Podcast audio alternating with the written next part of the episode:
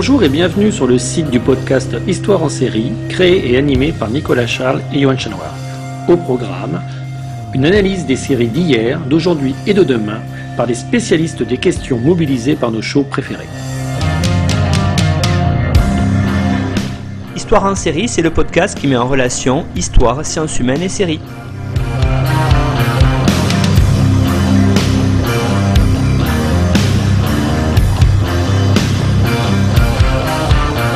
Bonjour à tous, bienvenue dans l'épisode numéro 32 d'Histoire en série où je reçois aujourd'hui Priska Perani. Bonjour Priska. Bonjour.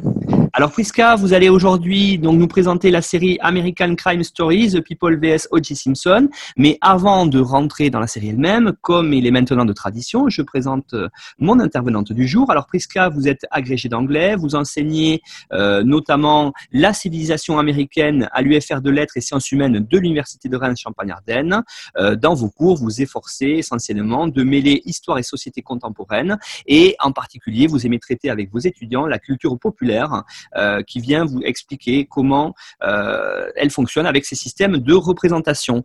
Alors, vous avez choisi, alors en résonance, j'allais dire, avec l'actualité, au moment où on enregistre, on est euh, vers le mi-juin, une série qui traite d'un des très grands procès du XXe siècle américain, qui est donc le procès d'O.J. Simpson, et cela rentre en résonance avec les événements raciaux qu'il y a aux États-Unis à l'heure actuelle. Alors, pour commencer, Priska, peut-être euh, pourriez-vous présenter euh, cette série pour ceux qui ne la connaîtraient pas? Oui, alors euh, c'est une série qui a un titre un petit peu hein, à, rallonge, hein, comme, euh, comme vous l'avez vu. Ça a été appelé en français l'affaire O.J. Simpson pour, pour raccourcir. Peut-être pour expliquer un petit peu le concept, parce que ça s'appelle American Crime Story, deux points, The People versus O.J. Simpson. Euh, L'idée, c'est que c'est une série d'anthologie, un petit peu sur la mode des American Horror Story, qui, qui ont été créées par, par Ryan Murphy, hein, qui est aussi derrière American Crime Story, où chaque chaque saison en fait est complètement indépendante des autres saisons, donc on peut regarder une seule saison sans avoir besoin de regarder euh, de regarder les autres. D'où le euh, American Horror Story 2. Euh, Roanoke par exemple. Donc ici, l'idée c'était de, de, de, prendre un petit peu le même modèle de la série d'anthologie pour cette fois-ci traiter de ce qu'on appelle du true crime ou des faits divers euh, américains qui ont un petit peu défrayé la chronique. Donc, American Crime Story, deux points The People versus O.J. Simpson, était la première saison de cette, de cette série. Par la suite, il y a eu une seule deuxième saison pour l'instant qui portait sur l'assassinat de Gianni Versace. On attend depuis plusieurs années une troisième saison qui, euh, ne vient pas. Euh, en tout cas, euh, donc American Crime Story, The People vs. O.J. Simpson est sorti en 2016, au printemps 2016 sur la chaîne FX. On est à cette époque-là également un petit peu. Alors déjà, on est en pleine campagne électorale. Hein, la figure de Trump commence à se à, se montrer, même si à l'époque c'était pas encore une candidature très crédible. Nous avons été bien démentis depuis. Puis, on est aussi surtout en plein mouvement également Black Lives Matter. Black Lives Matter, ça démarre en 2014 avec 2013 euh, en fait. Devient important en 2014 avec euh, les événements de Ferguson. En 2016, ça reste, il n'y a pas une actu particulière sur Black Lives Matter, mais c'est un espèce de bruit de fond constant. Euh, on l'a vu d'ailleurs, puisqu'en ce moment, ça, a explosé euh, de façon très très importante. Donc ça me semble important de, spécifier ce contexte parce que on va voir que ça a un lien avec le, l'angle aussi qui a été choisi par les par les créateurs de de la série. Alors si je peux dire peut-être ensuite quelques mots des créateurs et puis aussi peut-être pourquoi ce choix de, traiter du true crime, d'un fait divers. Alors c'est une série euh, on pourrait dire de un petit peu de vétéran, hein, puisque alors il y a euh, Ryan Murphy euh, à la manœuvre derrière, même si pour une fois il n'est euh, ni créateur ni scénariste, mais il est à la production. Alors Ryan Murphy, c'est quelqu'un qui est très connu dans le milieu des séries. Il est derrière Nip Tuck, Glee, donc les American Horror Story plus récemment. il est derrière Pose, qui a été traité, je crois, par un de vos intervenants. encore plus récemment, il y a eu la série Hollywood, qui est disponible sur Netflix. Donc, il a travaillé avec ses, euh, ses coproducteurs habituels, mais cette fois-ci, c'est une série qui est écrite par d'autres, deux scénaristes qui sont des vétérans de Hollywood aussi, Scott Alexander et Larry Karasowski, qui ont écrit les scénarios de Larry Flint, de Man on the Moon, de Ed Wood, donc des, noms assez reconnus à Hollywood et qui ont travaillé par contre à partir d'un livre, euh, un livre euh, écrit par un journaliste qui s'appelle Jeffrey Tubin et qui avait écrit donc déjà un, livre en 97 sur cette affaire O.J. Simpson. Donc on a des, gros noms. Euh, derrière, tout ça. ce qui est intéressant aussi, parce que Ryan Murphy a tendance à être connu pour des séries un petit peu qui ont un côté souvent un petit peu un petit peu extravagant, euh, un petit peu euh, euh voire parfois un peu grand guignol. Hein, je pense à American Horror Story qui a ce côté-là. Et ici, on va être donc dans du true crime, donc dans quelque chose d'assez réaliste, donc ancré dans le réel, ancré aussi dans un contexte sociopolitique qu'on va qu'on va découvrir. Donc c'est assez différent de, de, de, ce qu'il fait habituellement. Et euh, ce qu'on peut noter aussi, c'est que cette série est apparue à un moment où il y a un vrai regain d'intérêt, voire une vraie passion de la part de certaines parties du public, donc pour tout ce qui est fait divers, donc true crime, euh, beaucoup en plus dans tout ce qui est années 80-90. Hein, il y a une espèce de nostalgie également euh, euh, de ce de ce côté-là. on le voit, il y a beaucoup de séries sur Netflix en particulier qui sont des séries documentaires qui portent sur des faits divers. qui avaient été importants, je pense à l'affaire, tout ce qui de Ted Bundy. Il y a une mini-série sur l'affaire Grégory que vous avez traité aussi dans, vos, dans votre émission. Euh, Madeleine McCann, l'affaire John Bennett, euh, Making a Murderer, qui a, qui a vous le savez, il y a toujours euh, des, des, par mouvement. Hein, vous avez euh, vous avez eu un moment la nostalgie des années 60, puis 70, puis 80. Donc on arrive aux années 90. C'est un petit peu logique parce que les gens qui avaient en gros la vingtaine à cette époque-là euh, sont aujourd'hui ceux qui ont la quarantaine et qui ont peut-être une petite envie régressive d'aller retrouver cette période-là donc on est dans un mouvement, je dirais, euh, toutes ces séries true crime qui combinent à la fois la régression et la transgression. La régression, c'est-à-dire le côté un peu euh, nostalgie, Madeleine de Proust, on va retrouver les choses qui ont été importantes dans ces jeunes années. Et puis la transgression, cette espèce de fascination un peu morbide hein, pour euh, tout ce qui est crime de sang. Mais ce qui est intéressant, et on va le voir avec euh, cette, affaire et cette série, c'est qu'on est au-delà du fait divers. Et finalement, cette série n'est pas tant sur un fait divers que sur un ou plutôt des faits de société. Un dernier mot quand même sur, euh, sur, euh, sur en tout cas ce qui est en amont de la... J'ai pas encore parlé du, du, scénario, du pitch, mais j'y viens. C'est que c'est une série qui a eu énormément de succès aux États-Unis. Je suis pas convaincu qu'en France, ça, a été forcément le cas parce que c'est une histoire, certains diront très euh, américano-américaine, mais en tout cas, c'est un gros succès d'audience, gros succès critique également. Hein. Ils ont eu énormément de prix, des Emmy Awards, des Golden Globes, euh, dont euh, celui de la meilleure mini-série. Donc, c'est vraiment une série qui a fonctionné, je dirais à juste titre, parce qu'elle a vraiment énormément de, qualité. Est-ce que je passe peut-être quelques mots sur, sur l'affaire elle-même et la série, la série elle-même?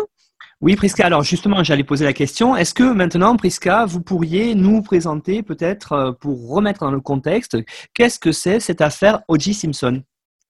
Alors, cette affaire euh, O.J. Simpson qui a été qualifiée beaucoup de, de, procès du siècle et qui va vraiment être euh, ce qui est mis en image dans la série, on va voir, c'est une affaire qui va combiner un nombre de, de, de, frappants de la société américaine très important. Mais pour être juste très très factuel dans un premier temps, O.J. Simpson, euh, qui était une, une superstar euh, du football américain, une, star de cinéma, enfin un personnage qui, euh, qui était extrêmement renommé dans la société américaine. Hein, ça avait été un, une, grande star du football dans les années 70.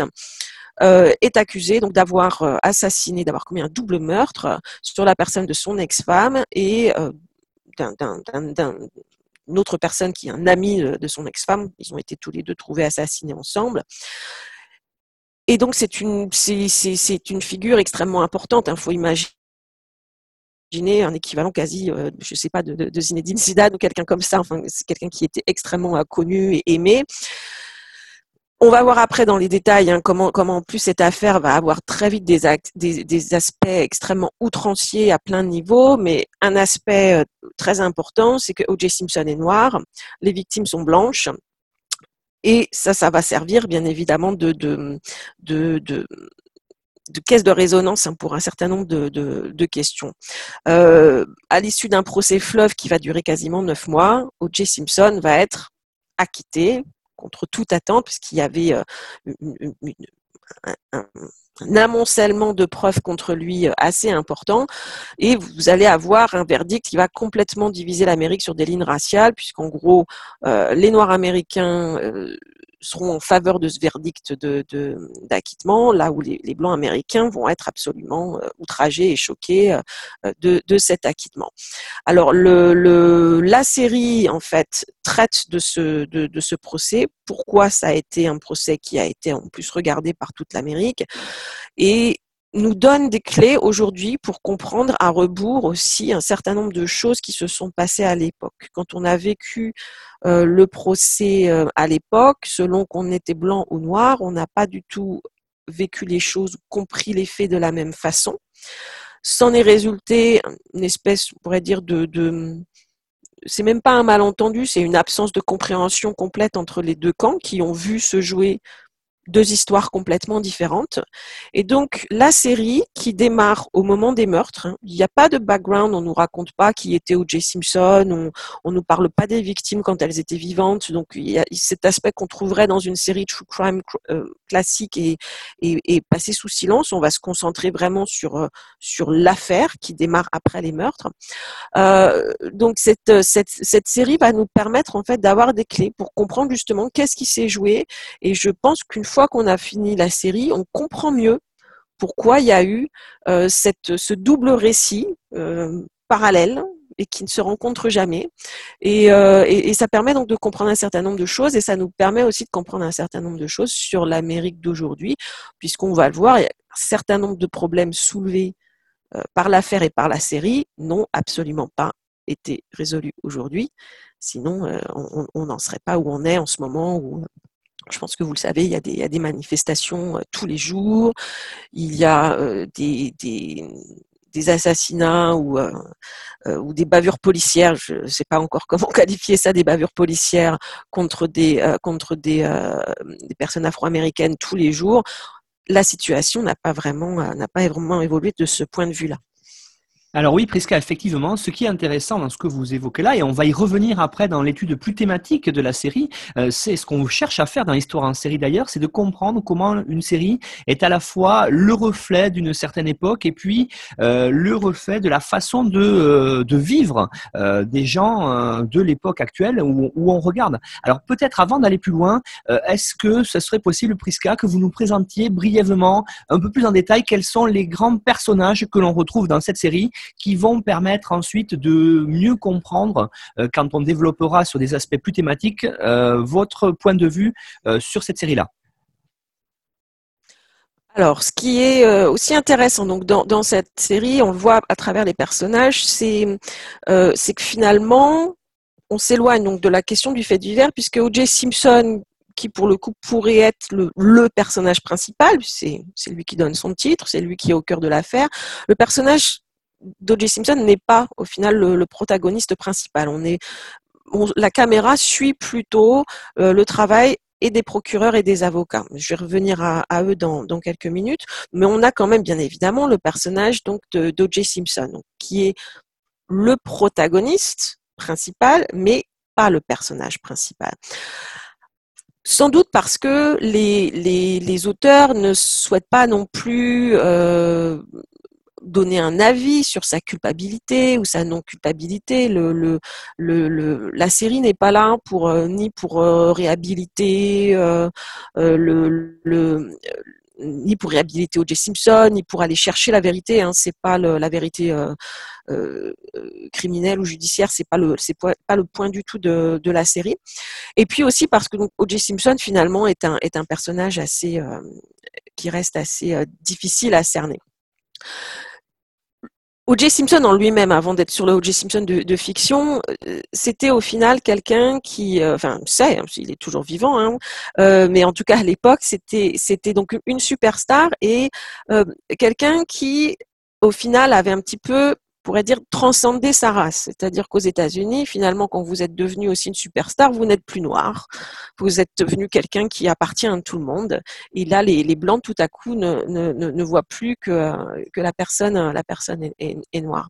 O.J. Simpson, en plus, était quelqu'un qui a, justement essayé de transcender ça. Euh, C'est évoqué d'ailleurs dans la série. Il n'est pas du tout euh, impliqué dans la communauté noire. Il ne, il ne fait pas spécialement de, de renvoi d'ascenseur. Euh, on, on sait même a priori que c'était même quelqu'un qui, faisait un petit peu tout pour être toujours euh, finalement le, seul noir à être à intégrer les plus hautes sphères et les plus hauts réseaux. Hein. C'est pas quelqu'un qui avait euh, euh, l'esprit l'esprit communautaire. Et l'ironie de, de, toute cette affaire, c'est que finalement, il va être rappelé malgré lui à sa couleur, puisque la question raciale va être va se cristalliser tout du long. Au final, il sera aussi paradoxalement sauvé par cette cette, couleur et cette appartenance à une communauté que pourtant il a essayé de suivre, de fuir, pardon, quasiment, euh, quasiment euh, toute, euh, toute sa vie. Donc on voit ici dans la série décrit un personnage comme assez instable, parfois exubérant, parfois dans il est dans des dents de scie émotionnelles euh, permanentes. Alors ça permet en tout cas à la caméra de, en tout cas au, au, au scénariste pardon, de pas non plus se prononcer. Est-ce qu'il est dans cet état-là parce que parce que c'est un innocent accusé à tort? Est-ce qu'il est dans cet état-là parce que parce qu'il a commis un double meurtre? Ça, ça ne nous, nous le dit pas vraiment. Le comédien fait un travail assez fin. Euh, il a ce côté un peu euh, mystérieux, un peu inquiétant par moment. Donc, on n'arrive pas forcément à se prononcer sur sur ce personnage et c'est fait, euh, je pense, de manière tout à fait, c'est tout à fait voulu hein, par le par les par les créateurs. ensuite, vous avez globalement dans cette affaire deux camps qui s'affrontent. D'un côté, l'équipe du bureau du procureur qui poursuit O.J. Simpson et de l'autre, les avocats qui sont euh, qui sont extrêmement hauts en couleur. Donc du côté euh, de l'équipe du procureur, on a deux personnes principales. Euh, le personnage de Marcia Clark, qui est quasiment la, seule femme qui a un rôle important hein, dans, dans, toute cette affaire, qui est celle qui mène l'accusation, qui donc poursuit O.J. Simpson et qui va centraliser beaucoup hein, l'attention des médias, de l'opinion publique. Euh, avec beaucoup beaucoup de sexisme à son encontre. On, en reparlera tout à l'heure. Et euh, la série, ici, par contre, procède réellement à quasiment une réhabilitation hein, euh, du, personnage de Marcia Clark, qui a donc vraiment vécu des moments extrêmement difficiles hein, au temps du procès. Et là, la série nous permet d'avoir vraiment un regard complètement neuf qu'on n'avait jamais eu sur cette femme, euh, de lui donner euh, une, une, vraie consistance hein, et, euh, et, de voir que en effet, elle, a été elle a été victime de, de, de, du sexisme des années 90 au point, enfin, à l'époque, on s'en était sans doute absolument pas rendu compte. Ensuite, à ses côtés, euh, on a un jeune substitut du procureur qui s'appelle Christopher Darden, qui est le seul noir dans l'équipe du procureur qui est 100% euh, blanche, donc qui est quelque part sans doute un petit peu choisi justement parce qu'il est euh, est noir et donc pour apporter pour ne pas avoir on imagine un, un O.J. Simpson noir poursuivi par 100% euh, une équipe, une équipe blanche. C'est euh, un personnage extrêmement, euh, extrêmement intéressant, en particulier dans son opposition avec l'autre personnage phare de la série qui est Johnny Cochran, qui est le l'avocat de O.J. Simpson, en tout cas un des avocats, puisqu'il a toute une équipe, toute une armada euh, d'avocats. Mais Johnny Cochran, c'est un avocat noir euh, qui est euh, extrêmement connu et qui, est une star du barreau à Los Angeles et qui, qui, a, qui a été beaucoup impliqué dans des procès de droit civique. Et dès le premier épisode, d'ailleurs, donc ces deux personnages, Christopher Darden le, substitut du procureur et Johnny Cochran, donc euh, l'avocat, qui sont donc les deux noirs des équipes, sont quelque part euh, mis en opposition ou en tout cas plutôt mis en miroir. Je dis en miroir parce que au début, ils ont une relation de mentor-disciple. Johnny Cochrane, mentor, Dardenne plus jeune, disciple. Hein, euh, ils se respectent. Euh, euh, Dardenne fait part de ses, difficultés, de, de son ras-le-bol par rapport à certains aspects de son métier au bureau du procureur. Et, euh, et, et cette, cette, relation va complètement évoluer pour aller vers une relation de plus en plus frontale. Euh, et c'est ça, ça va être quelque chose qui est gardé par la série jusque d'ailleurs au dernier, au dernier épisode où il y a une dernière confrontation entre les deux personnages. Alors c'est intéressant aussi cette, cette confrontation entre ces deux personnages parce que plus largement, il rappelle euh, historiquement des oppositions qu'on a souvent eues. Euh, dans, dans, dans, les, dans la communauté noire euh, entre des personnages qui avaient des approches différentes de comment le combat pour les droits civiques euh, devait, euh, devait être mené. Fin 19e, par exemple, vous avez le personnage de Booker T. Washington, qui était donc un, un, un, activiste, mais qui avait prôné ce qu'on appelle l'accommodement.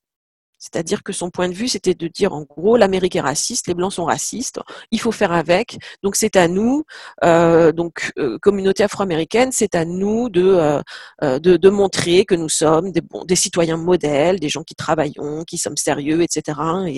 Et, c'est à nous de faire avec en fait cette société et par effet de, retour, nous récolterons les fruits hein, de nos bons comportements.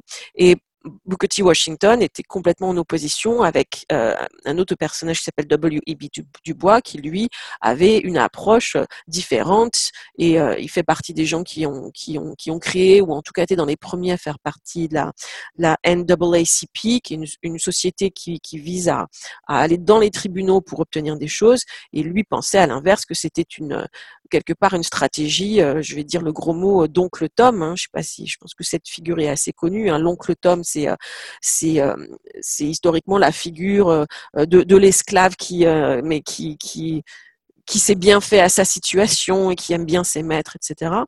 Et donc vous avez toujours un peu cette opposition entre celui qui veut changer les choses à l'intérieur du système, donc sans remettre en cause le système, et à l'inverse celui qui veut aller frontalement battre le système d'une autre manière, on retrouvera un petit peu cette opposition entre Martin Luther King et Malcolm X. Ce sont des oppositions un peu artificielles. Je pense que c'était bien évidemment des approches complémentaires.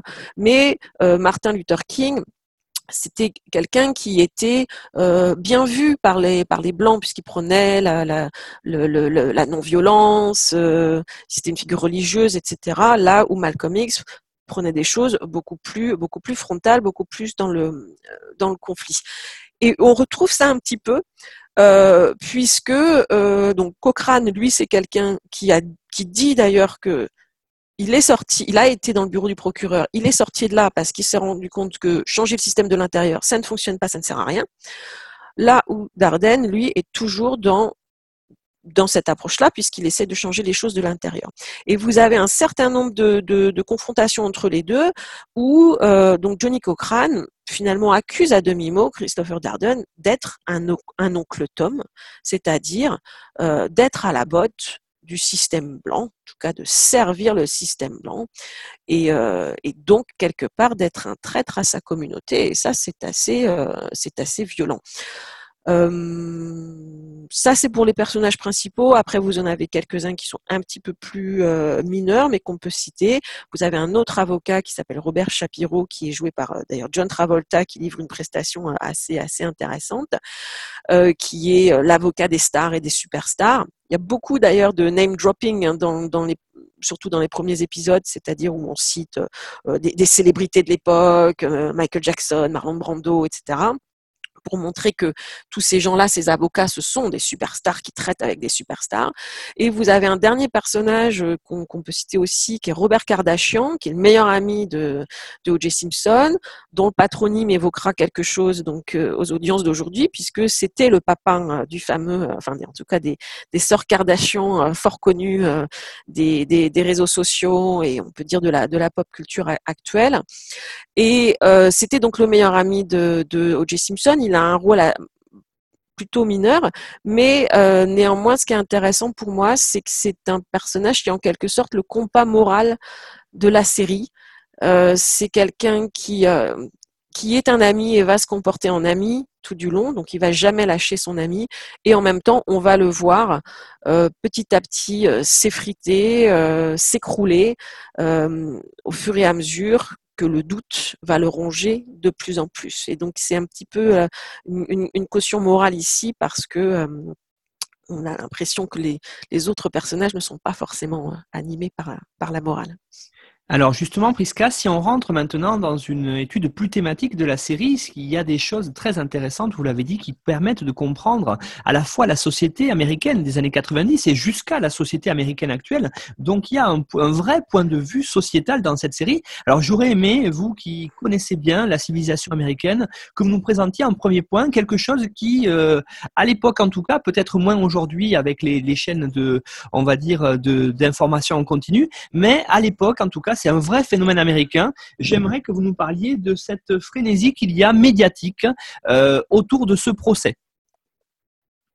Alors ça, c'est le, premier point qui avait, avait marqué à l'époque. Hein. C'est que c'est un procès qui va être en effet, qui va, créer, je crois qu'on peut dire le mot, un cirque médiatique absolument euh, complètement sans précédent. On n'a jamais vécu un truc pareil vous dites qu'effectivement, c'est très différent de ce qu'on a aujourd'hui, parce qu'aujourd'hui, on est abreuvé entre les réseaux sociaux, les chaînes info, on continue, il y en a des tonnes.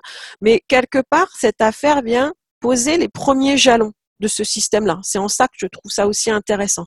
C'est un petit peu annonciateur de ce qu'on a appelé au début euh, l'infotainment, c'est-à-dire le début de euh, ce mélange d'information, divertissement. Ça annonce aussi un petit peu la télé-réalité. Euh, le, flux d'informations H24. Euh, on, on, a euh, absolument tous les médias euh, américains qui vont se jeter sur cette affaire, un peu comme la misère sur le monde hein, d'ailleurs, et y compris sur cette affaire, mais tous les personnages qui sont liés de près, de loin, de façon connexe ou indirecte avec les protagonistes vont se retrouver sous les feux des projecteurs, même s'ils sont des personnages relativement euh, euh, relativement mineurs. Alors ça c'est très bien montré dans la série. Il y a beaucoup d'extraits. Euh, alors quelques mélanges. il y a en particulier tout ce qui est passage chez Larry King, c'est assez amusant parce que Larry King avec qui qui a une émission sur CNN depuis très longtemps, donc a bien reçu hein, tous les tous les personnages qui sont montrés dans la série, il les a bien reçus. Mais donc là, c'est le vrai Larry King qui donc joue son propre rôle, euh, affublé d'une perruque d'ailleurs pour essayer de le, rajeunir un petit peu.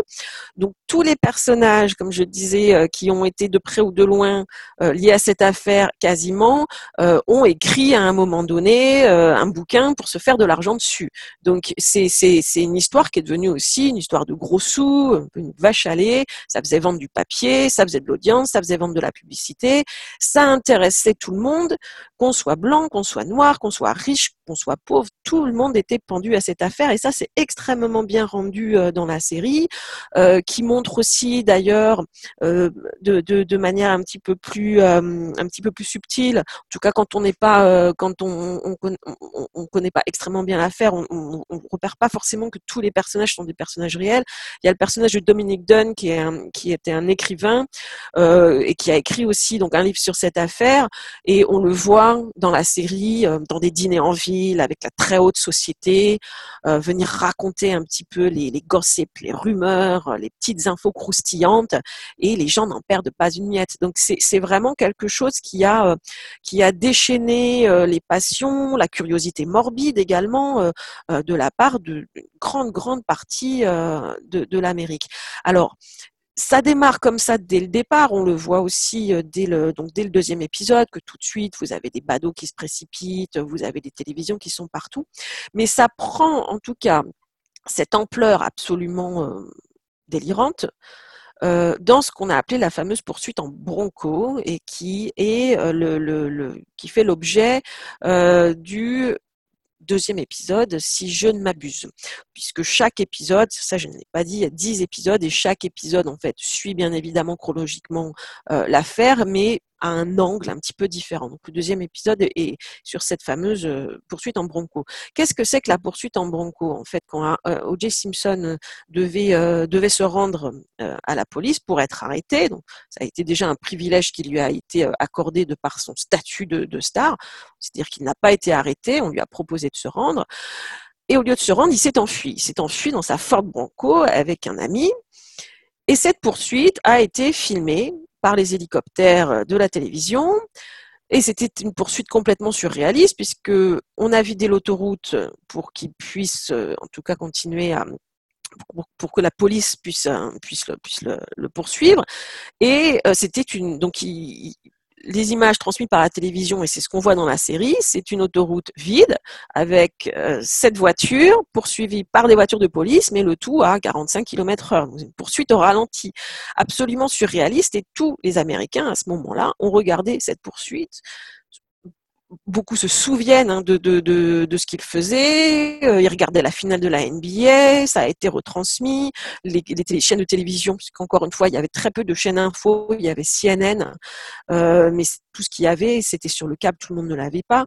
Mais toutes les chaînes, toutes les autres chaînes ont interrompu leur programme pour diffuser la, la, pour diffuser la poursuite, ou alors ont mis une incrustation dans un coin de l'écran pour diffuser la, la, la poursuite. Et c'était proprement surréaliste puisque vous aviez en gros la superstar O.J. Simpson, euh, accusée ou suspectée euh, du meurtre de son ex-femme, poursuivie euh, par la police de Los Angeles, le tout en direct à la télévision. Et c'était un, moment, c'est-à-dire surréaliste dans le sens où on voudrait l'écrire, on n'y croirait pas. Et ça a eu lieu. Et c'est aussi le début d'une affaire donc complètement euh, hors de toute mesure, hors de, de, de, toute rationalité, ou donc des, des, choses un petit peu insensées se sont, se sont passées du, euh, du début à la fin. Les, les, les, tabloïds aussi, la presse de caniveau a pu, euh, a pu vraiment titrer quasiment pendant un an non-stop euh, sur cette affaire. Donc c'est ça a été quelque chose d'extrêmement euh, comment dire, qui a pour moi ouvert la voie un certain nombre de choses, puisque aujourd'hui, cette euh, sensationnalisation de l'information, c'est permanent. Les incrustations euh, dans les écrans euh, pour, pour nous faire part de telles choses, telles nouvelles, etc., c'est en permanence. Le fait que dès qu'on est connu pour une raison X ou Y, on a ces, les 15 minutes of fame hein, de Andy Warhol, on les a, vous allez être interviewé par tout le monde, vous pouvez écrire des bouquins, vous ouvrez un compte sur les réseaux sociaux, etc. C'est partout, c'est constant. Et ça, pour moi, ça, démarre en quelque sorte avec cette affaire O.J. Simpson. Vous avez aussi d'ailleurs, la, série fait un, choix, bon, si on veut dire qu'il y a un clin d'œil, euh, de, faire quelques petites séquences au début avec les, donc les, filles de Robert Kardashian, donc les futures stars Kardashian. Et donc on, peut voir cette face, ces petits clins d'œil hein, de, façon double.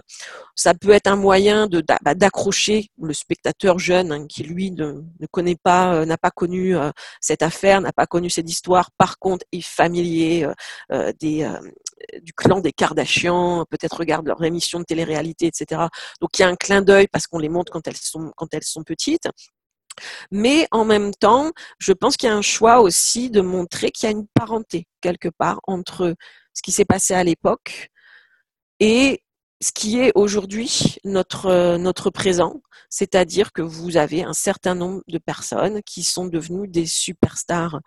Euh, on ne sait pas trop pour quel talent, juste parce qu'elles ont ce talent de se mettre en scène en permanence.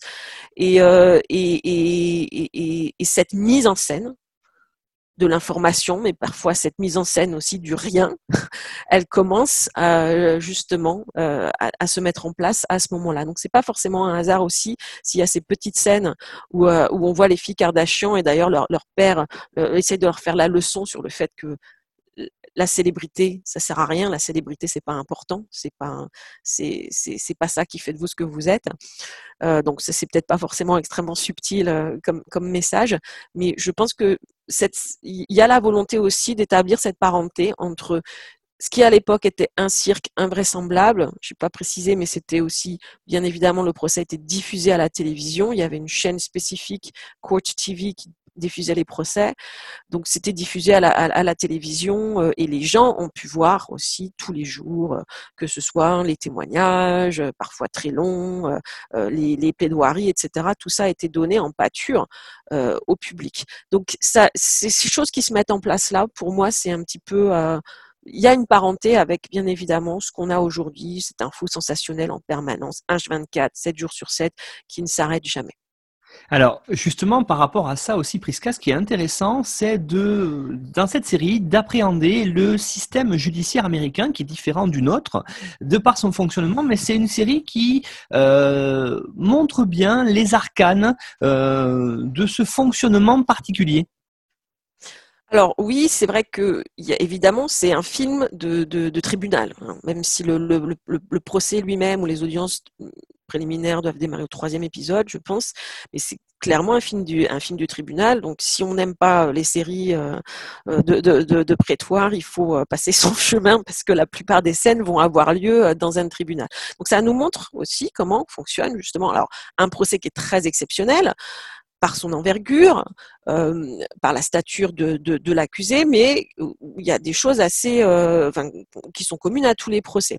À savoir que le, le, là, on voit que le procès a lieu très rapidement euh, après les faits. Hein. En France, nous, on a un système d'instruction par un juge d'instruction indépendant qui peut durer très longtemps. Là, il n'y a pas du tout ce système-là. Le procès démarre euh, quasiment dans l'année hein, qui suit euh, qui suit les meurtres, donc ça se passe très vite parce que vous avez vraiment deux camps qui s'opposent, donc la défense et le bureau du procureur qui poursuit et qui a en fait euh, charge pardon, la charge de la preuve doit être faite par l'accusation. C'est-à-dire que dans le système américain, c'est à l'accusation de prouver la, culpabilité euh, du prévenu au-delà de tout doute raisonnable. Hein. c'est la, formulation qui est, euh, utilisée. Euh, donc le, travail de la défense va consister à créer ce doute, ce doute raisonnable, pour acquitter. La défense n'a pas besoin de prouver l'innocence. Elle a juste besoin de montrer qu'il y a un doute raisonnable. Et c'est ce qui va être fait, bien évidemment, par, l'équipe des, avocats.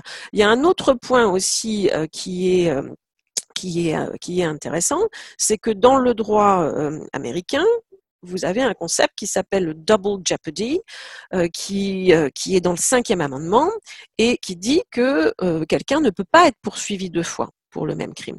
Ça veut dire que ça crée aussi une pression pour euh, l'accusation. Donc non seulement elle doit euh, réussir à prouver la culpabilité, mais quelque part elle n'a que un coup pour prouver cette culpabilité. C'est-à-dire que si O.J. Simpson est acquitté, ce qui sera le cas, il est acquitté pour toujours. Il ne pourra jamais être rejugé pour ce double meurtre même si des nouvelles preuves venaient ou des nouveaux témoignages venaient à arriver, c'est fini. Ils, doivent euh, prouver, et ils n'ont que ce procès-là pour prouver la culpabilité au-delà de tout doute raisonnable, de O.J. Simpson. Ils doivent le prouver en convainquant 12 jurés. Ça, c'est un point qui est vraiment intéressant et important euh, dans, le, dans la série. C'est la composition de ce jury, qui est composé donc de 12 jurés et de 12 suppléants et qui, qui, va aussi cristalliser euh, bien des choses. Euh, on voit qu'il y a tout un travail fait sur la sélection du jury. Euh, ça, ça doit être dans le troisième épisode, il me semble. Il faut savoir que c'est des centaines de personnes qui sont convoquées. Euh, on leur chacun doit répondre à un questionnaire, je crois à l'époque c'était un questionnaire de 75 pages, il y a un, procès, un, processus pardon, qui, a, duré quasiment un mois hein, pour les sélectionner. C'est vu de manière très accélérée dans, dans la série, mais on voit que là aussi on est dans une espèce de stratégie, c'est-à-dire que chaque camp essaye de d'éliminer des jurés qui risquent de ne pas être favorables à, leur vision des, à leur vision des choses. Euh, pour les jurés, ça va être aussi quelque chose de, de de, très dur, ce procès, parce qu'il va durer quasiment neuf mois. Et ils vont être mis à l'isolement pendant tous ces mois, à l'isolement dans un hôtel où ils n'ont pas le droit de se parler, ils ont quasiment aucun contact avec leur famille, ils n'ont pas le droit de regarder la télévision, ils n'ont pas le droit de lire les journaux. En fait, ils ne doivent pas être influencés par le monde extérieur donc ils doivent rester dans une espèce de bulle et ça va être très dur pour eux. Et euh, l'épisode 8 choisit justement cet angle-là, choisit de, de, voir un petit peu, euh, cette fois-ci, de mettre le, le, le, le, projecteur sur les jurés qui étaient avant l'épisode 8 des figures euh, silencieuses hein, euh, en arrière-plan. Donc l'épisode 8 met le projecteur sur eux, sur comment ils vivent les choses, les divisions à l'intérieur de à l'intérieur du jury qui sont aussi des divisions sur des lignes raciales. Et euh, on voit aussi les difficultés pour eux d'être isolés pendant aussi longtemps. Il y en a qui craquent, qui sont à bout de nerfs. Euh, donc ça, ça a été quelque chose de très très exceptionnel.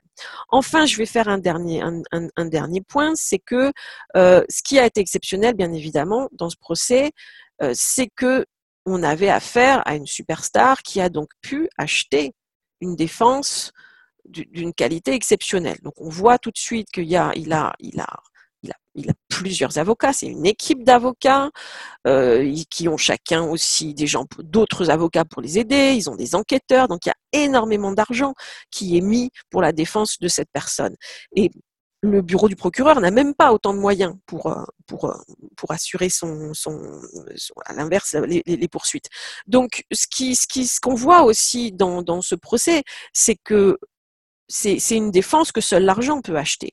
Et qu'il y a la question raciale, on va y venir du coup tout de suite, mais il y a bien évidemment la question de l'argent, c'est-à-dire que si O.J. Simpson avait été un individu lambda, s'il avait été un noir lambda, ou même sans doute s'il avait été un blanc lambda, il n'aurait jamais été acquitté parce que c'est l'argent qui a payé cette défense absolument exceptionnelle, ces avocats qui ont pu passer un temps insensé à monter des théories, euh, à, aller chercher, on va le voir, des, euh, euh, cassettes qui vont complètement décrédibiliser un, des, témoins clés.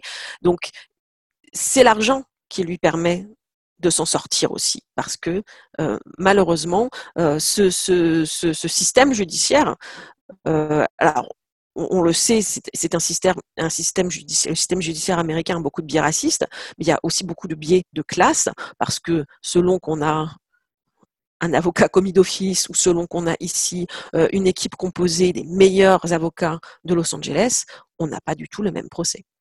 Alors justement, Prisca, vous avez évoqué à l'instant, ça, allait être ma prochaine question, ce qu'on voit bien euh, dans cette série, ce que l'on peut bien appréhender, c'est le phénomène racial aux États-Unis. Alors c'est un écho certes avec l'actualité récente de ce mois de juin 2020, mais on voit très bien, et vous avez rappelé euh, cette historique depuis le 19e siècle, depuis l'abolition de l'esclavage et tous les combats euh, du 20e siècle pour notamment que les Noirs américains aient des droits, on voit très bien que malgré l'obtention des droits dans les années 70, euh, dans les années 90 et jusqu'à aujourd'hui, il y a ces combats qui continuent. Alors, est-ce que vous pourriez nous dire comment cette série appréhende tout cela?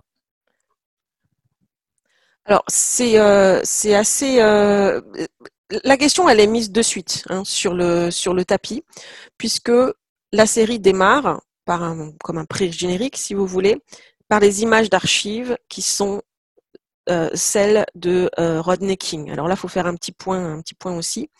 Donc pour, cette histoire aussi des, Noirs américains en Amérique, mais ici particulièrement à Los Angeles, puisque ça se passe à Los Angeles, et c'est vrai qu'il y a aussi une étude de Los Angeles dans, la série euh, qui, est intéressante, mais je n'ai pas forcément le temps d'aller là-dessus, c'est que Los Angeles, dans les années 90, est marqué par le passage à tabac de Rodney King et les émeutes qui ont suivi très rapidement.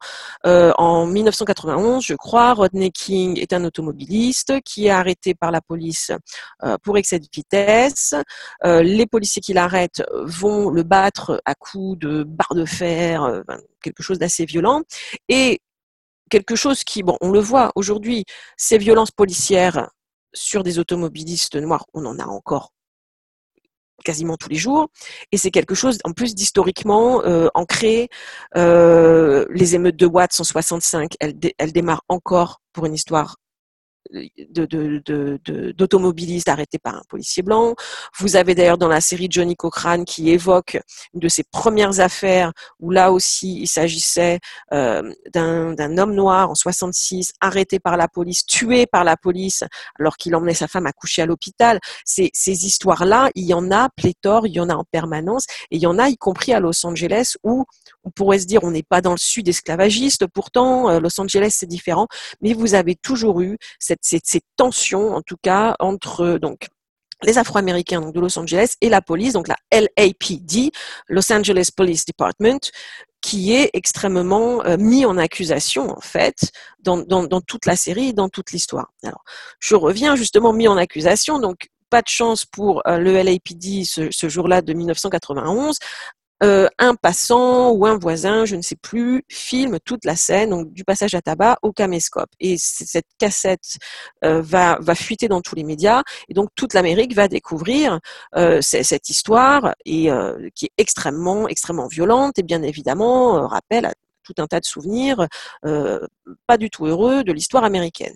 Et là où ça va sombrer dans encore autre chose, c'est que les policiers euh, mis en accusation donc pour euh, pour cette violence vont être acquittés par un tribunal 100% blanc en 1992. Et à l'énoncé du verdict d'acquittement, vous avez des émeutes qui vont démarrer à Los Angeles des émeutes très importantes qui vont durer quasiment, je crois, euh, six jours, euh, qui vont un peu traumatiser l'Amérique parce que là encore, vous aviez les hélicoptères de la télévision qui pouvaient tout filmer. Vous avez six jours d'émeutes, plus de 60 morts, plus de 2000 blessés.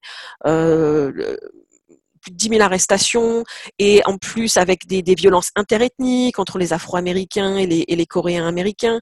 Donc vous, vous avez un petit peu une espèce de, de, de, concentré en fait de, de, toute la violence qui était euh, était euh, sous-jacente, qui était mise sous un couvercle hein, depuis des années, qui explose d'un coup. Et donc cette histoire d'O.J. Simpson, elle, a lieu à ce moment-là, enfin elle a lieu deux ans à ce moment-là, les émeutes de 92, les meurtres ont lieu en 94.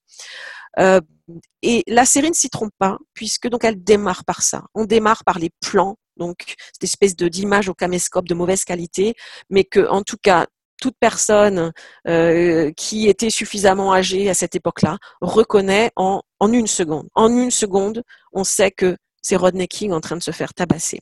Et après, il y a un montage où on voit euh, les acquittements, où on a des images d'archives, où on voit des, euh, des images d'émeutes. Donc ça démarre par ça.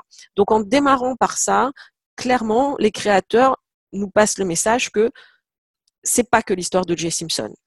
C'est aussi l'histoire des Noirs américains qui sont constamment euh, arrêtés, humiliés, battus, voire parfois assassinés, par la police et en particulier la police de Los Angeles.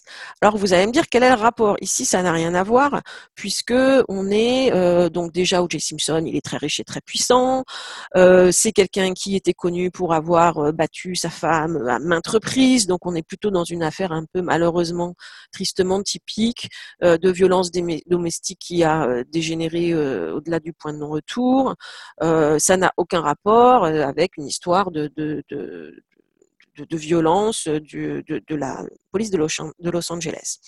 Eh bien, le rapport, il est par le fait que le jury va être, va lui euh, vivre aussi cette affaire en ayant ces histoires-là dans la tête. Et le jury était composé, je crois, si je ne m'abuse, euh, il y avait neuf noirs hein, sur 12 dans le jury, si je ne me trompe pas. Euh, le public, l'opinion publique qui regarde cette affaire est également en train de la regarder en ayant en souvenir, en mémoire en tout cas, pardon, tous ces événements. Donc déjà, il y a ça. Ensuite, il y a le fait que les avocats vont décider à un moment donné d'une stratégie.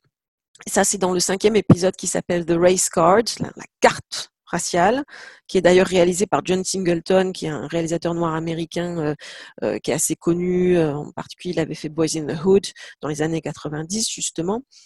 Donc, la défense va décider d'aller chercher une stratégie qui va être d'utiliser le fait que la police de Los Angeles a une, une extrêmement mauvaise image dans la communauté noire pour aller instiller ce fameux doute raisonnable. Et s'il y avait une machination et si les policiers avaient planté des preuves? Et si le sang avait été mis là par les policiers? Pourquoi Parce qu'ils sont racistes? Pourquoi ils sont racistes? D'une part, ben, parce que ça fait depuis toujours qu'ils sont racistes. On l'a vu avec Rodney King on l'a vu avec des tas et des tas d'autres histoires. Et ensuite, parce qu'en plus, il va y avoir euh, donc un témoin clé qui est le policier qui a fait les grosses découvertes. Eh bien, ce policier-là, justement, il est raciste et ils vont pouvoir le prouver parce qu'ils vont découvrir des enregistrements que ce monsieur avait fait dans un cadre qui n'avait rien à voir, où il utilise ce qu'on appelle le N-word, le mot en N.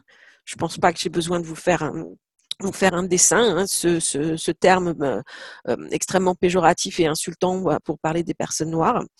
Euh, donc sur ces enregistrements, il utilise ce, ce, mot en N à répétition. Et à partir du moment où la défense peut prouver que le, le, le policier en charge de l'affaire est, pas juste est extrêmement raciste en plus, hein, est extrêmement raciste, que vous avez une police de Los Angeles qui a ce passif également euh, de racisme et de, de, de, de constamment hein, essayer de, jeter le discrédit sur, euh, sur une partie hein, de la communauté afro-américaine, à partir du moment où on crée ce doute, on peut renverser, le, on peut renverser les choses. Et je précise également qu'il y, y, y, y a, un point qui est, euh, qui est intéressant, c'est sur ce mot en haine. C'est un mot qui est normalement, enfin, qui est complètement tabou depuis longtemps. On, on ne peut pas l'utiliser, plus personne ne doit l'utiliser. Euh, et à la télévision, il est absolument interdit. Et par exemple, euh, je pense il y a une série qui s'appelle Blackish, euh, qui est une comédie qui, avait démarré il y a quelques années, qui a fait un épisode sur le N-word, donc le mot en N, il est bipé tout du long de l'épisode. Là, les, créateurs euh, et les réalisateurs, je, précise les réalisateurs qui en plus sont des réalisateurs noirs pour la plupart, hein, vous avez John Singleton et vous en avez un autre qui a réalisé cinq épisodes, euh, décident d'utiliser ce mot. Il est dit et il est dit en plus dans la bouche d'un acteur blanc. Ce qui, euh, ce qui à l'époque avait quand même aussi causé pas mal de pas mal de remous parce que normalement ce mot il était interdit. Et là, le mot il est utilisé et il est utilisé pour choquer. Euh, il n'est pas bipé. Hein. La, la, la, série fait ce choix de euh, d'être dans la véracité. Il avait été prononcé au tribunal. Il sera prononcé euh, dans la série. Alors, l'ironie euh, derrière, tout ça, quelque part, puisque le, procès va se jouer euh, sur, euh, sur, la question raciale et sur la question du racisme de, la police américaine, la police de Los Angeles, c'est que O.J. Simpson, comme je l'avais dit précédemment, il a, essayé une bonne partie de sa vie de, fuir sa blackness, c'est-à-dire son, appart son appartenance à la communauté noire. Il y a une scène dans la série où on le voit qui dit quand, les avocats lui proposent ces stratégies, il dit I'm not black, I'm OJ. Je ne suis pas noir, je suis OJ. Donc, il, pense en tout cas être devenu euh, une figure qui n'a plus de couleur. Il est au-delà de ça. C'est une, idée qui est d'ailleurs euh, euh, qui est rejouée dans une autre scène où vous avez le procureur qui discute avec des, voisins, avec ses voisins noirs et qui dit que O.J. Simpson n'est pas noir, il est devenu blanc. Hein, il le dit textuellement, et vous avez le voisin qui rit en disant oui, enfin il est devenu blanc et puis il est redevenu noir le jour où, hein, la police s'est mis à lui courir après. Donc on voit bien que cette, histoire-là aussi, elle est assez centrale.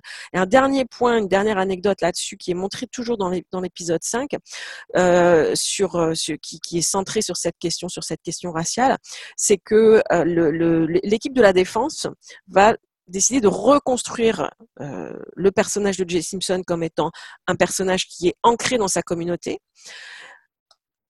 À, euh, l'aune en fait d'un moment particulier, le jury euh, va visiter la maison de Jay Simpson en fait, et on se rend compte que, enfin, quand l'équipe de défense arrive dans la maison, il se rend compte que c'est une maison qui n'évoque que la haute société blanche. Il n'y a, a, que des photos de, euh, de ses amis golfeurs blancs, il y a des photos de femmes blanches, etc.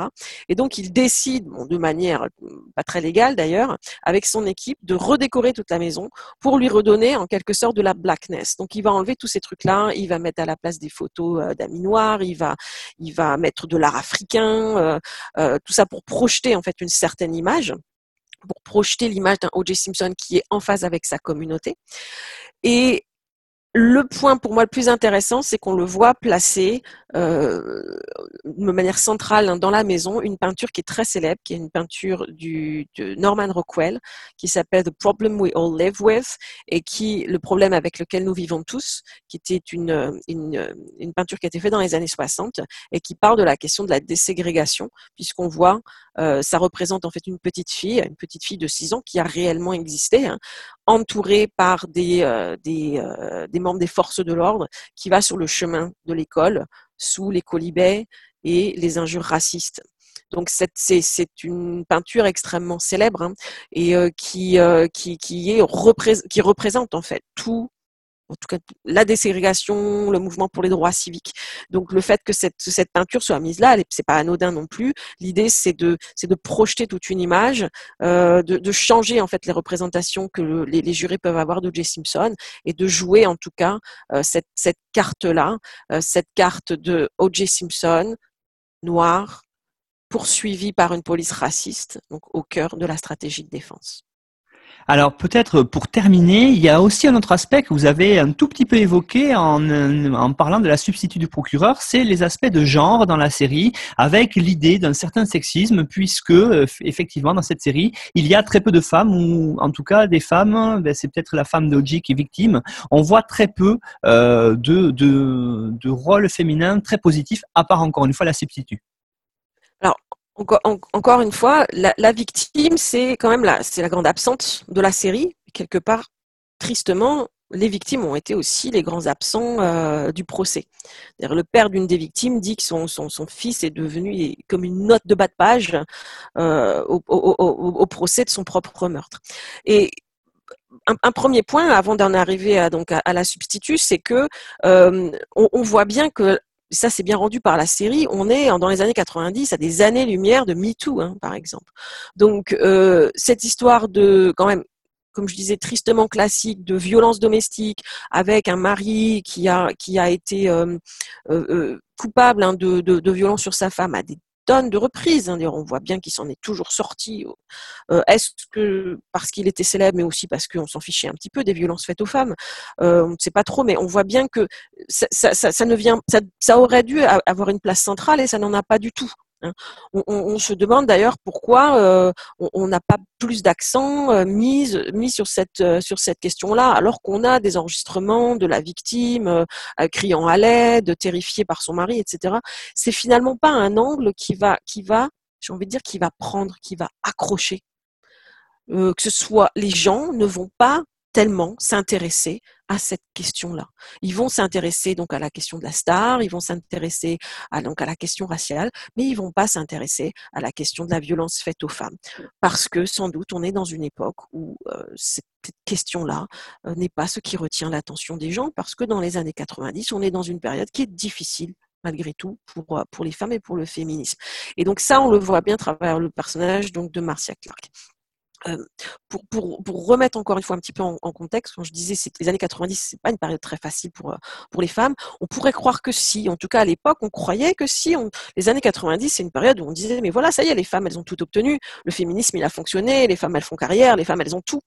Euh, et ça, c'est une façade, bien évidemment. Dans les années 90, le mot féminisme, c'était vraiment un gros mot, hein, c'était très mal vu d'être d'être féministe. Vous avez d'ailleurs Suzanne Faloudi qui écrit un bouquin en 91 qui s'appelle Backlash et qui montre bien que euh, contre toutes les apparences, il y a eu un retour hein, du, des mécanismes sexistes dans les années 80 qui s'est fait de façon quand même assez forte. Et Marcia Clark, justement, elle, elle, représente bien tout ça, à une époque aussi d'ailleurs où euh, la première dame des États-Unis, Hillary Clinton, qui est également une figure de femme qui cristallise un nombre de haines, de ressentiments euh, au-delà de, de, de leur reprocher, je parle de Marcia Clark et d'Hillary Clinton, d'être des femmes qui font carrière, d'être des femmes qui ne sont donc pas maternelles, euh, d'être des femmes qui sont mal fagotées, qui sont mal coiffées, qui sont pas jolies. Euh, ça semble absolument insensé. Euh, et Marcia Clark, à l'époque, a vécu tout ça. Elle a été traînée dans la boue par les médias quasiment en permanence et ça, la série le rend très bien aussi. En particulier, donc, dans l'épisode 6 qui s'intitule Marcia, Marcia, Marcia, qui est réalisé par Ryan Murphy euh, et qui, vient montrer cette violence qu'elle a pu subir, on se moque d'elle pour sa coiffure. Ça semble absolument irréel. Hein. Ça semble absolument invraisemblable, au-delà de, toute proportion. On a là quelqu'un qui, qui fait son métier dans une affaire extrêmement difficile et tout ce dont les journalistes ont envie de parler, c'est du fait qu'elle a raté sa permanente on pourrait croire que, la série en rajoute, que la série euh, euh, n'est pas un reflet de la réalité, mais si, elle est un reflet de la réalité. Vous aviez les journaux qui titraient sur sa, sur sa nouvelle coiffure, euh, sur sa nouvelle coiffure ratée. Or, ce que montre bien en revanche la série, qui vient donner une vraie épaisseur au personnage de, Marcia Clark.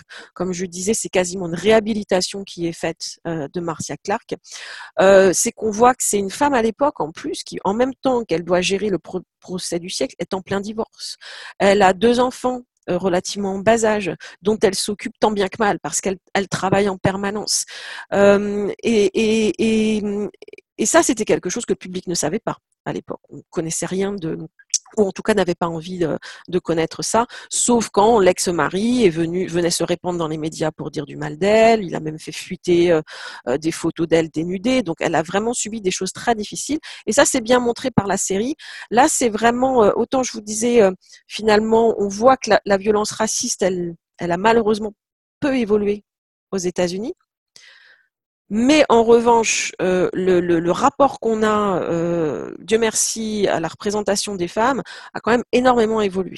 Et, là, on voit un gros décalage, c'est-à-dire que quand on voit tout ce que subit euh, Marcia Clark dans, dans, dans, le procès, on, se dit qu'aujourd'hui, ce sont pas des choses qui pourraient passer.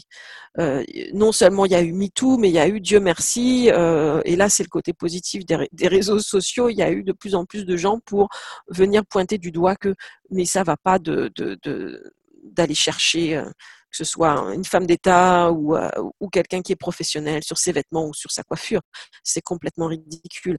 Mais à l'époque, c'est ce c'est ce qui c'est ce qu'elle avait dû subir et ça avait été particulièrement, euh, particulièrement difficile. Et cet épisode est particulièrement difficile à regarder, je trouve, en tout cas pour une spectatrice.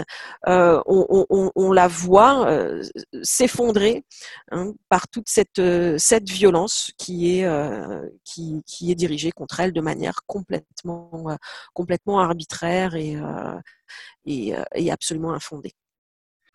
Bien, pour terminer, euh, qu'est-ce qu'on pourrait dire, Priska Qu'est-ce qu'on peut retenir véritablement sur cette série-là? Juste pour conclure vraiment très, très rapidement, ce qui, est intéressant pour moi dans cette série, c'est qu'elle elle permet de comprendre ce qu'on n'avait pas forcément compris à l'époque. Comme je l'avais dit, pourquoi les Noirs et les Blancs ont eu des visions diamétralement opposées de ce qui s'était passé. Et la série nous, nous, nous l'apporte aussi en tout dernier lieu. Il y a une courte séquence où on voit à la télévision Bill Clinton, donc ça c'est des images d'archives, Bill Clinton qui commente le verdict en, pointant justement cette question-là, en montrant que les Noirs et les Blancs sont pris dans un système hein, de, de narration tellement opposé qu'ils ne comprennent pas les choses de la même façon et qu'il va falloir qu'on ait une conversation, que les Américains aient une conversation sur ce sujet pour régler les choses. Et ce qu'on voit justement aujourd'hui, 25 ans après, bah, c'est que cette conversation, elle n'a jamais eu lieu et c'est pour ça aussi qu'on en est sans doute au point où nous sommes actuellement. Bien, bien Prisca Perani, merci pour l'évocation de cette série qui rentre euh, véritablement en résonance avec les événements actuels, vous l'avez montré, qui montre aussi qu'il y a des évolutions de la société, notamment euh, américaine, au niveau de l'image des femmes. Donc on a parlé dans l'épisode numéro 32 d'Histoire en série de The People vs. O.J. Simpson, euh, dans la pour l'instant le début en tout cas de, série qui s'appellerait American Crime Story.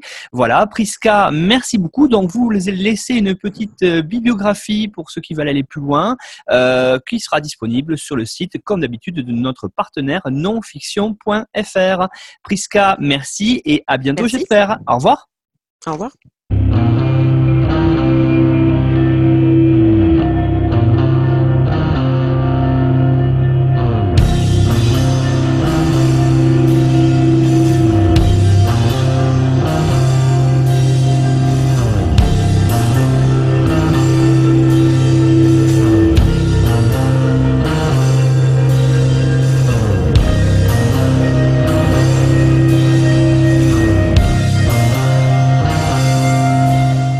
Retrouvez-nous sur Twitter, en série, pour connaître le programme à venir ainsi que des conseils bibliographiques.